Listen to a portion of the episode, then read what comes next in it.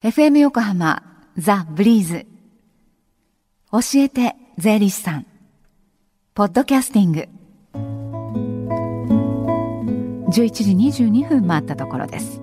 さあ火曜日のこの時間は私たちの生活から切っても切り離せない税金についてアドバイスをいただきます。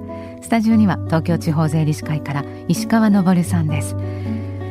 石川さん、はい、今日はどんなお話をしていただけるんでしょう？はい。あの早速ですね、はい、えー、この時期夏休みということもありまして、はい、まあ、マイホームでねあのあ失礼しました。あのご家族であの過ごす時間が多い季節だと思いますので、はい、そろそろマイホームをと考える方も多いと思いまして、はい、今日はあのマイホームを購入される時の諸費用のことについてお,、あのお話ししようと思います。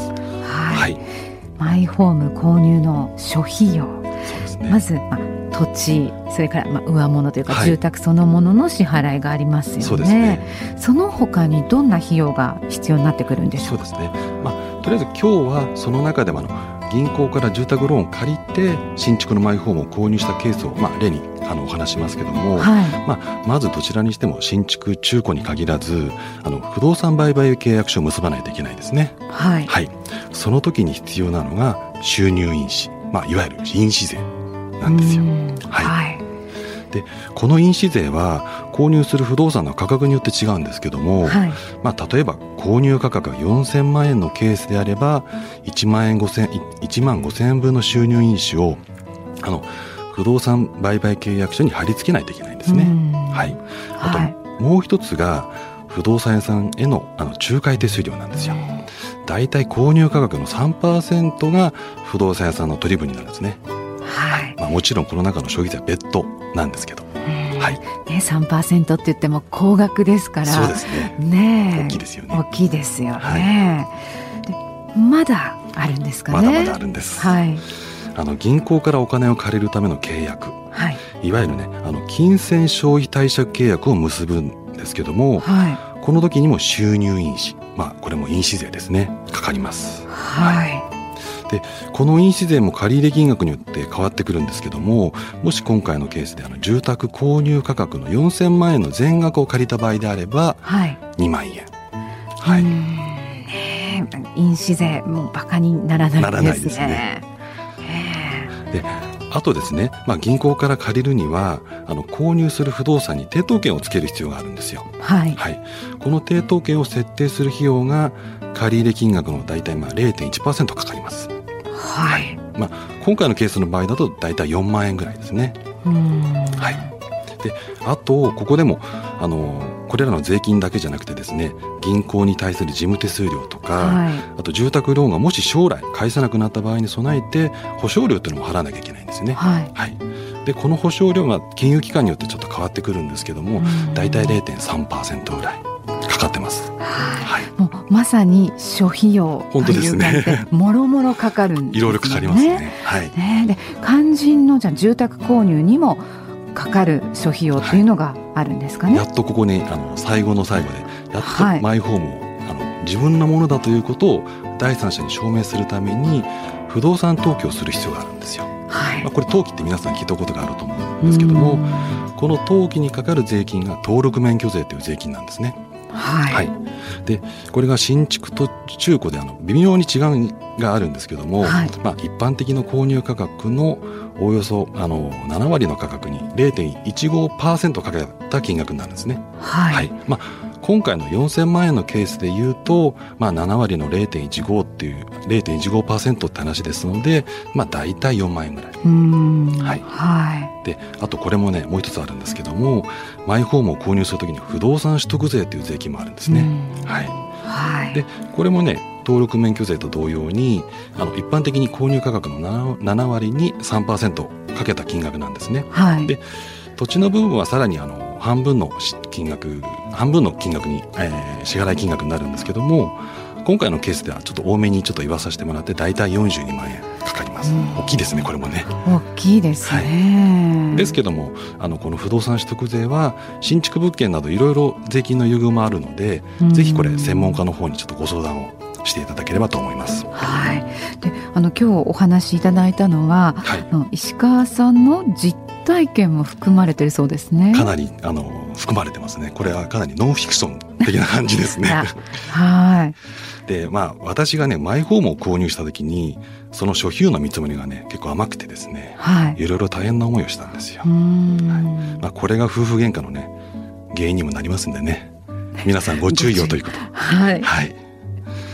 で、あと今回の住宅購入かかる諸費用の、あの、うち大体代表的なものをお話ししたんですけども、はい、この住宅購入はケースバイケースなんでねちょっと今回かなりざっくりした回答になってしまったんですけども、はい、まあ、購入するマイホームについて大体最低でも5%ぐらいの諸費用はかかると思っていただければいいかなと思います。うん、から4000万円であればその 5%, 5%200 万ぐらいは最低でもかかるかなと。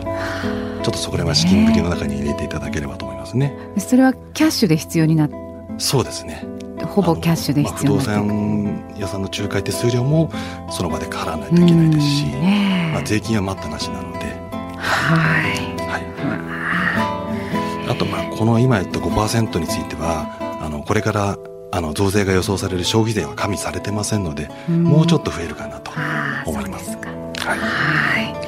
ねまあ、そのもしマイホーム購入したらそのお家だけじゃなくてその中の家具ですとか、ね、いろいろ、ね、ますよね。家電とかね。それがねあの私我が家のトラブルの原因になってですねそこらが私の見積もりが甘くてあなたこれも必要じゃないのとあのいろいろこれで喧嘩になってこんなのいるのって言ってもいるに決まってんじゃないって言われたらあそうだねってなっちゃいますんで まあ大体見積もり、まあ、私の経験から言わせてもらうと10%ぐらいあればとりあえず夫婦喧嘩のない安全圏かなと。そうです思います。はい、はい、ね、不動産購入諸費用の見積もりはまあ10%ぐらいと。あればまあ安全ですね。はい、はい。で今回のようにマイホームにかかる費用ですとか税金について気になったことを相談できる機会はありますか、はい、あの東京地方税理士会あの神奈川支部による無料税務相談があります、はい、えー、日時が第二あ毎月第2木曜日はい、で時間帯なんですけども午後の1時から午後の5時まで。で場所が東京地方税理士会神奈川支部の2階で行われています、はい。はい、今月第2木曜日あさってということですね。そうですね、はい、はい、電話で予約をしてからお出かけくださいね、はい、東京地方税理士会の神奈川支部の番号です。045-435-0151 045-435-0151 0151事前予約制となっています。はいお願いします。えー、そしてこの教えて税理士さんはポッドキャスティングでも聞くことができます。ブリーズのホームページまたは iTunes ストアから無料ダウンロードできますのでぜひポッドキャスティングでも聞いてみてください、はい、この時間は税金について学ぶ教えて税理士さんでした。石川さんありがとうございました。Deep inside your ears still lingers on fading sound of footsteps so clear to hear whenever I find you with empty beer bottles in your hand. I see someone four years old staring back at me. Once you told me you don't know who you are, there are pieces of you lost somewhere along the way. You've been searching hopelessly in a wrong place. Cause they have always been with you from the very start. So many years you haven't been yourself.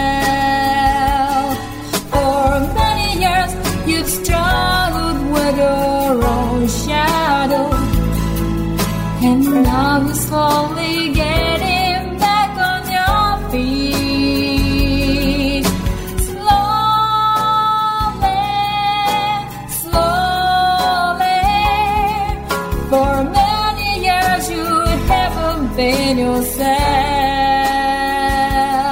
So many years you've struggled with your own shadow. And now you're here with mirror beds of lost pieces together